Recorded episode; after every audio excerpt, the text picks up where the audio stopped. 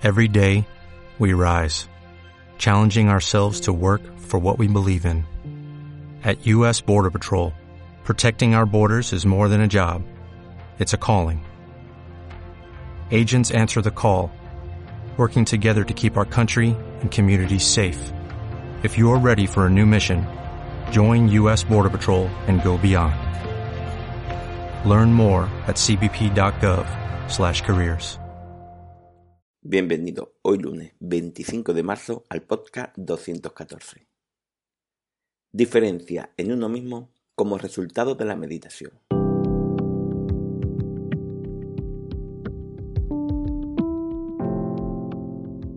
Bienvenidos de nuevo a Meditación Online y Mi Funde, producido por pcardenas.com, el podcast donde hablaremos de técnica, prácticas, noticias, dudas y todo lo relacionado con la atención consciente plena y cómo la aplicamos. Recordar que para cualquier duda y demás, en pcardenas.com podéis contactar conmigo. Recordaros también que todavía está pendiente la cuestión que os dije de que si queríais hacer un curso de atención consciente plena, como explicaba en el podcast 212. El tema de hoy es, como hemos comentado, diferencia en uno mismo como resultado de la meditación. En este aspecto, debemos decir, en cierta manera, que cada uno dará su propia versión de la diferencia que a uno le supone hacer este tipo de práctica de meditación. Aunque yo contaré, entre otras cosas, un poco la mía y supongo que coincidirá en algunos aspectos con la vuestra. Es evidente que si uno se encuentra en un punto extremo como la ansiedad, depresión, ataques de pánico, insomnio, estrés o algún tipo de enfermedad crónica, quizás en estos casos, la diferencia de sentir el cambio sea mayor que si uno lo hace para mejorar uno mismo y dentro de que su estado esté más o menos bueno, ya que la meditación tiende a llevarte hacia el centro, hacia el equilibrio. Y puede que en la mayoría de los casos el resultado pueda ser parecido y cambie, entre otras cosas, la intensidad de esa diferencia. Por poner un ejemplo, si está en una actitud negativa del nivel 9 y el equilibrio está en el nivel 5 y tu práctica te lleva hasta el 6, está claro que vas a notar más claramente la diferencia que si alguien está en el nivel 6 medio y llega al 6 o al 5 y medio. Aunque como hemos comentado, en ambos se producirá un resultado parecido y beneficioso en algunas cosas. Os comento lo que en cierta manera he visto yo y que me han comentado también y que más o menos se pueden parecer en algunos casos al vuestro.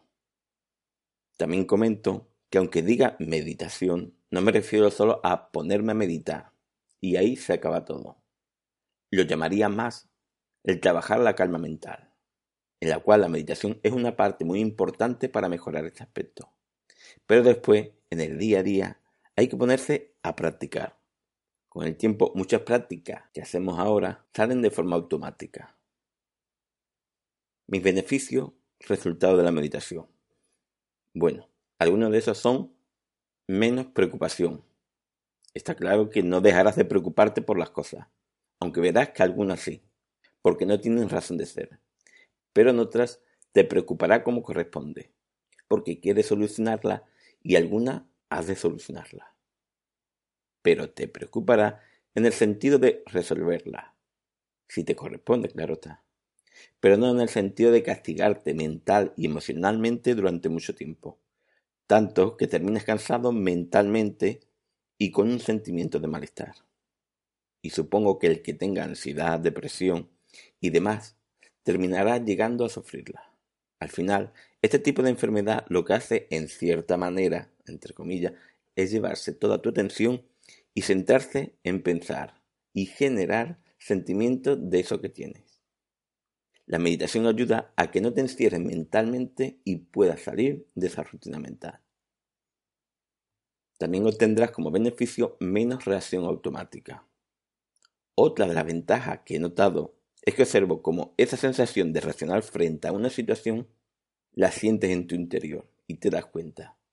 Y desde ahí se puede gestionar consiguiendo reducirla o eliminarla. Eso siempre dependerá de qué nivel de intensidad sea y de cuánto lleves practicando. Pero uno ve que al notar esa sensación es capaz de calmarla y de ser capaz de observarla cuando es una sensación interior y no cuando ya has reaccionado a ella. La verdad es que ayuda bastante y realmente gusta esa capacidad de hacerlo. Diría aún más, hay veces, y esto depende de tu tiempo de práctica, que incluso sabes que esta sensación se va a producir, porque notas que empieza tu mente a generar esos pensamientos, y a veces notar eso te puede ayudar a que esa sensación no se produzca. No en todos los casos, evidentemente, pero en algunos eres capaz de gestionarla desde ahí, desde el pensamiento. Aquí voy a hacer una nota. Cuando digo reaccionar, digo que no se reacciona de forma desproporcionada y que la reacción o acción hacia el exterior que damos frente a esa sensación si toca es que tenemos que actuar de una forma adecuada a como corresponde. Otro de los beneficios son menos emociones o sentimientos desproporcionados. También me gustaría hacer hincapié que no se puede gestionar todas las emociones. Muchas toca sentirlas, porque es lo que toca y hay que pasarla. Pero pasarla de forma normal, entre comillas, dentro de lo que cabe. No generando nosotros, además, más de lo mismo por alimentar excesivamente nuestra mente. Y esto me lo ha dicho la experiencia de esta práctica. Está claro que te puedes sentir mal, es obvio. Y es lo que toca. Si se te muere alguien a quien conoce, o si te peleas con un amigo o con la pareja, o te echan del trabajo, etc. Lo normal aquí es que te sientas mal. Pero lo que no hay que hacer es llevar todo esto más allá del tiempo que tiene que durar. No castigarnos mentalmente por ello. No encerrarnos en ese sentimiento. Lo que sería menos normal es molestarse e ir alimentando mentalmente tu mente porque alguien te dijo una cosa o alguien te miró diferente mientras caminaba. O porque imaginas que o supones algo y ahí empieza a darle vuelta a las cosas, sin tener constancia de nada y uno se hace su película mental que termina generando un sentimiento de malestar. Ahí en sí fue un pensamiento al que le empezaste a dar vuelta. Estas sensaciones en sí no son como las otras que tocan pasarlas. Esta eres más tú el que estás ayudando a darle fuerza para que se convierta en un sentimiento. Y esto se puede parar mediante la práctica de la atención consciente plena. También he de decir que no se puede estar sin emociones, debemos sentirlas. Está claro que con la práctica de la meditación no será tan devastadora como a algunas personas le llega a afectar. Es importante saber que meditar no quiere decir no tener emociones, sino que aprendes a gestionarlas para obtener una mente más calmada y un estado emocional más equilibrado. La vida tiene subidas y bajadas, pero con esta práctica ayudamos siempre a intentarla llevar al equilibrio. Y en referencia a no tener emociones, eso no es meditación ni aprender a tener una mejor calma mental. Esa acción es un bloqueo mental. Es más, aquí sería bueno para quien bloquea las emociones practicar la atención consciente para dejarla salir pero sabiendo gestionarla y que no le hagan tanto daño. Bueno, estas son, entre otras, algunos beneficios que he notado, con lo que me ayuda a mí personalmente a tener una mejor calma mental, y que con la práctica estos beneficios, en mayor o menor medida, se pueden dar en todos. Bueno, espero que esto te sirva. Gracias por vuestro tiempo. Gracias por vuestro apoyo en iTunes con las 5 estrellas y la reseña, y con los me gustas y comentarios de Ivo. Y sobre todo por estar ahí. Muchas gracias.